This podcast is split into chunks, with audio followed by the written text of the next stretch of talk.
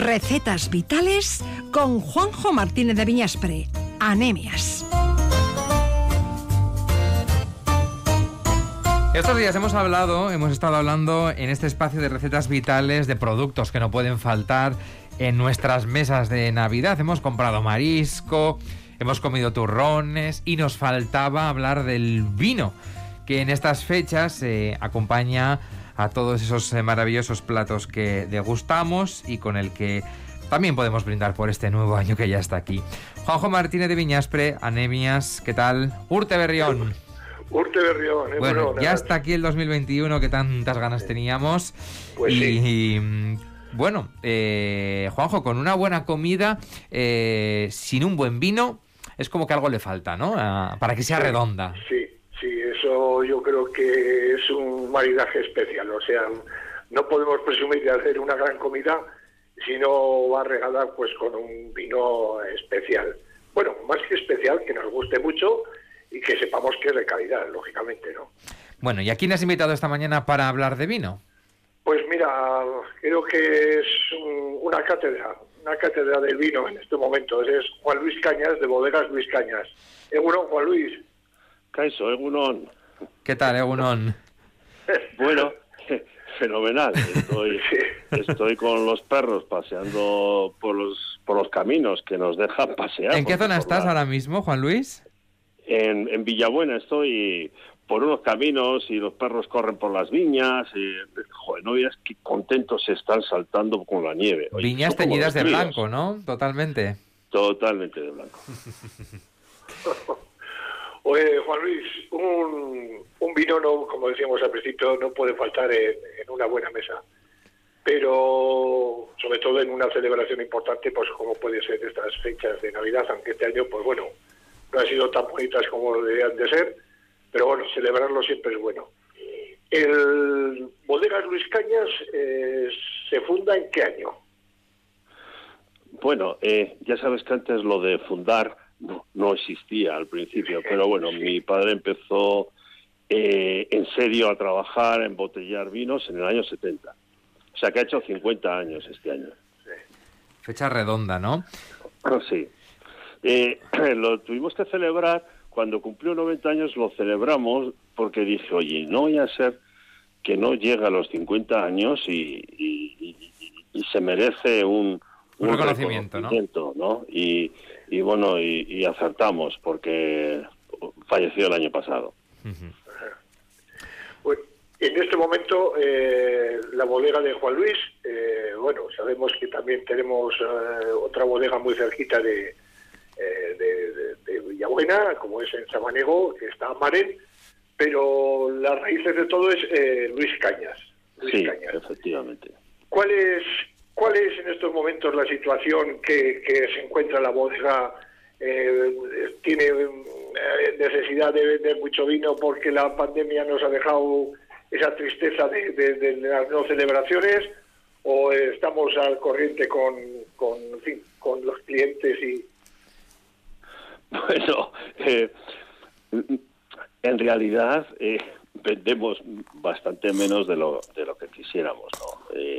O sea, ponemos referencia al 19 y entonces ya, pues, pues, pues claro, las ventas han bajado muchísimo y, nos hemos buscado la vida para, para vender en otros sitios más y, trabajar y, y, ser ideólogos. ¿eh? Eh, en la bodega necesitamos enólogos, pero hace falta ideólogos para, para cambiar algunas cosas, ¿no? Entonces, bueno, es verdad que, que no se ha vendido lo que se quería, pero pero eh, al final ha salido casi mejor de lo que esperábamos. O sea, pensábamos que era una catástrofe y al final ha sido un año con, con pérdidas, pero no tanto como pensábamos. Entonces, bueno hemos eh, hemos mantenido la idea de, de, que no bajamos los precios, eh, tenemos que pagar la uva como se merece el viticultor, creemos en la comarca y en el futuro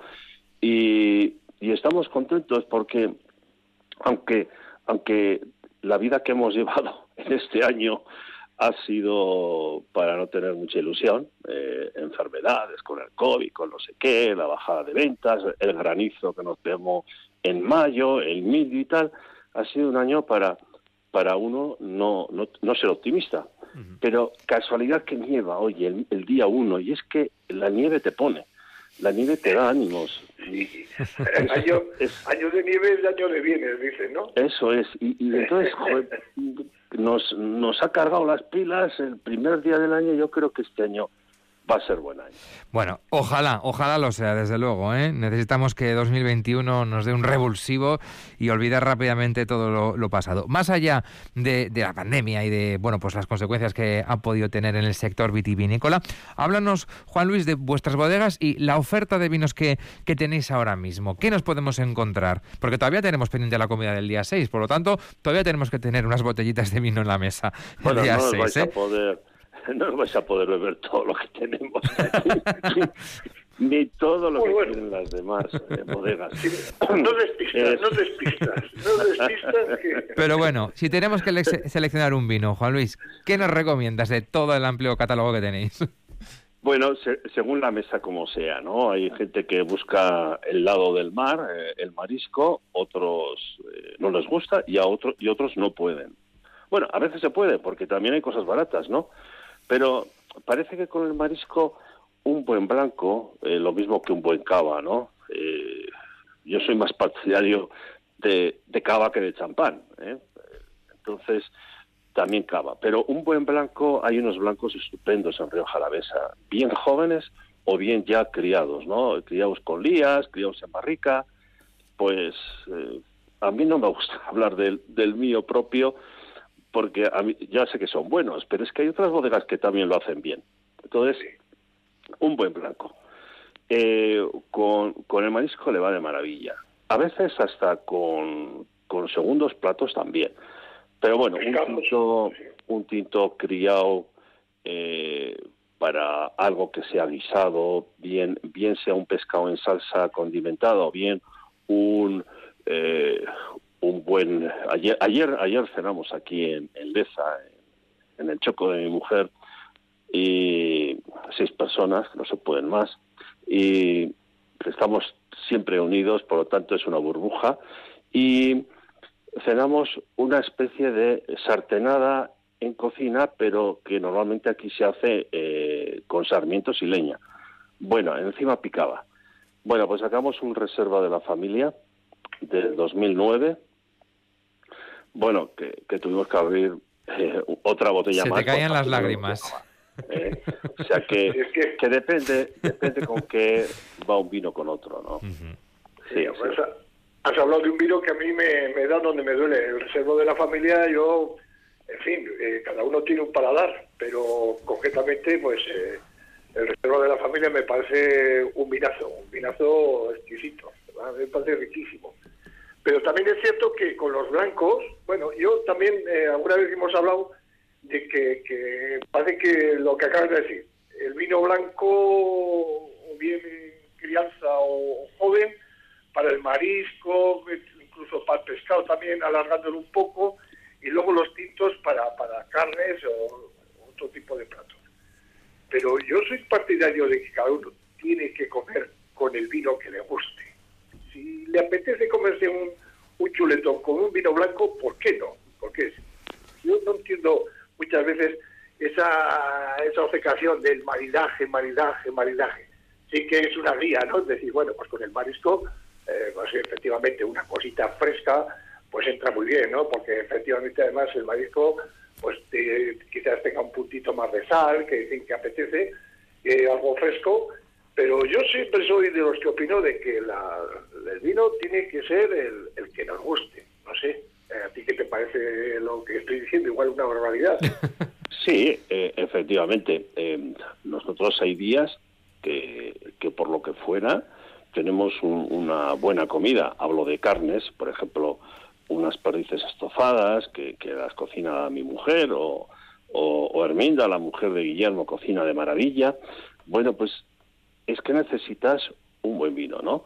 Bueno, pues a veces nos apetece un, un tinto joven, maceración carbónica, que vale poco dinero y sin embargo disfrutamos con él un montón. O sea que, y además que cada vino es para cada momento y, y uno tiene ganas de beber un gran vino y otras veces no tanto. O sea que, que lo bueno es la cantidad de vinos que tenemos para poder disfrutar. Esto es como la comida. ¿Qué es lo que más me gusta? Pues me gusta la langosta. Siempre todos los días langosta eh, acabarías mal. Y, o alubias, todos los días alubias acabarías mal, eh, acabarías cansado. Y, el- y los vinos son iguales, son para cambiar, para disfrutar. Eh, Unos con, con más cuerpo, otros con más fruta, eh, unos que nos den más aromas a flores, otros que nos den más aromas a especiados. Bueno, es que es tan diferente y tan bonito que, que hay mucho donde elegir. Además, aquí lo importante, si el vino es bueno, ¿verdad? ahí está, ahí está la cable- clave. Oye, Juan Luis, eh, has dicho antes, eh, hablando de una bodega necesita enólogos y también ideólogos, y que hay que- cosas que cambiar. ¿Qué reflexión habéis extraído o qué cosas creéis que hay que cambiar? Nos has dejado con, con la duda cuando hacías esa pequeña reflexión. No sé si, mm, bueno, pues eh, habéis ahondado más en ella. Bueno, hay, hay, por ejemplo, una cosa que se está cambiando, que, que es, eh, antes gustaban los vinos con mucha madera y ahora gustan menos. Y, y si no cambias, eh, cierras la bodega. Entonces, esa es una de las cosas que ya eh, vamos cambiando poco a poco. Tampoco puedes cambiar de golpe, porque hay clientes que les gusta aquellos vinos, ¿no? Pero eso es un cambio. Pero luego hay que cambiar cosas. Eh, no podemos pensar que hace yo cuando empecé con mi padre hace 33 años, pues creo que era el 63% eh, se vendía en, en, en el canal Oreca, en, en restauración, y solamente el 36% se vendía en, en tiendas especializadas, en supermercados, etcétera. Cosa que en Francia era todo lo contrario, al revés. Bueno, pues ahora ya estamos en el... Bueno, ahora estamos menos. Ahora, ahora eh, supongo que el canal de restauración no será ni el, ni el 15%, ni el- por ahí. Pero cuando vuelva a la normalidad, yo creo que volveremos a estar entre el 40 y por ahí, entre 40 y 45. Es decir, ha cambiado todo y ahora se vende más en tienda y en, y en grandes superficies. ¿Por qué? Porque ellos mismos se han preparado a tener una bodega de vinos, de cavas, de blancos, de todo, muy buena que antes no se, no, no se preocupaban en tenerlo, ¿no? Entonces, cada vez más somos de, aunque digamos que eh, los, los del sur de Europa somos más de salir a la calle, pero cada vez nos, nos hacemos más europeos, eso está claro. Sí, sí. Y cada vez vamos a comer más en casa, con los amigos. Y eso es, es una realidad que existe y que ahora mismo nos hemos dado cuenta en la pandemia que no se está tan mal en casa con los amigos. Entonces, ese es un cambio. Entonces, tu estrategia tiene que ser distinta. Luego, es verdad que se- se- cada vez se compra más online. Eso es una de las cosas que también mucha gente se ha preparado, pero, pero es que hay cantidad de blogs, de historias que venden vinos, que se compran vinos. Bueno, cada vez eso va a ser más fuerte. En, en que eh, el canal Oreca pues, pues va a caer, va a caer poco a poco. Eh, eso es un cambio. Y luego, otro de los cambios es que no podemos hacer el mismo vino que hacía nuestro abuelo, que luego lo hizo nuestro padre, y después lo hemos hecho nosotros, y nuestros hijos tienen que hacer cambios. O sea, tienen que cambiar, tienen que investigar, tienen que hacer cosas nuevas para que los jóvenes que empiecen a, beber eh, busquen cosas nuevas, diferentes que los padres. Es decir, esto es como la gastronomía. Es verdad que hay, hay cosas que, que siempre se van a llevar, pero hay cosas que hay que innovar. Y eso es lo, lo, lo que hay que buscar. ¿no? Desde Entonces, luego, es eso estar con los ojos abiertos, ver lo que ocurre, ver cómo va evolucionando las cosas y cambiarlas, ¿no? Al final se trata de eso, de estar con los ojos abiertos y cambiarlas, y eso hace que una bodega esté viva. Juan Luis, muchísimas gracias por habernos atendido esta mañana y te deseo un feliz 2021. Caricasco. Un abrazo muy fuerte. Raúl, Juan Luis, un abrazo. Agur. Juanjo, vamos terminando, pero toca receta. Sí, pues gracias a Fundación Vital, eh, patrocinando siempre, promocionando el comercio local, kilómetro cero, el comercio de calidad, vamos a hacer Pues mira, una, unos mejillones de esos pequeñitos los vamos a poner en, una cazuela, medio kilo de, mejillones pequeñitos, que les llaman de roca. Sí. Eh, cogemos una cazuela o sartén con buena tapa que ajuste. Freímos con dos cucharadas de aceite dos dientes de ajo laminados y una cayena. Y cuando doren, retiramos y apartamos ajos y cayena. Volvemos a poner a fuego, agregamos los mejillones, tapamos y dejamos hacer dos minutos. Regamos con un vasito de vino blanco y servimos cuando veamos que están todos abiertos, que esto va a ser una operación que nos va a costar eh, hacer los mm, mejillones, pues nada, siete, siete minutos como mucho. Una cosa muy sencillita, pero que queda luego eso te lo comes, como dicen, como pipas y están riquísimos, sin más. Hay un... platito barato, ¿eh? Sí, sí, y hay un vinito blanco de estos fermentado en barrica, de Río Jalavesa, y ya, en fin, hay que sacar otro kilo más de, mejillones.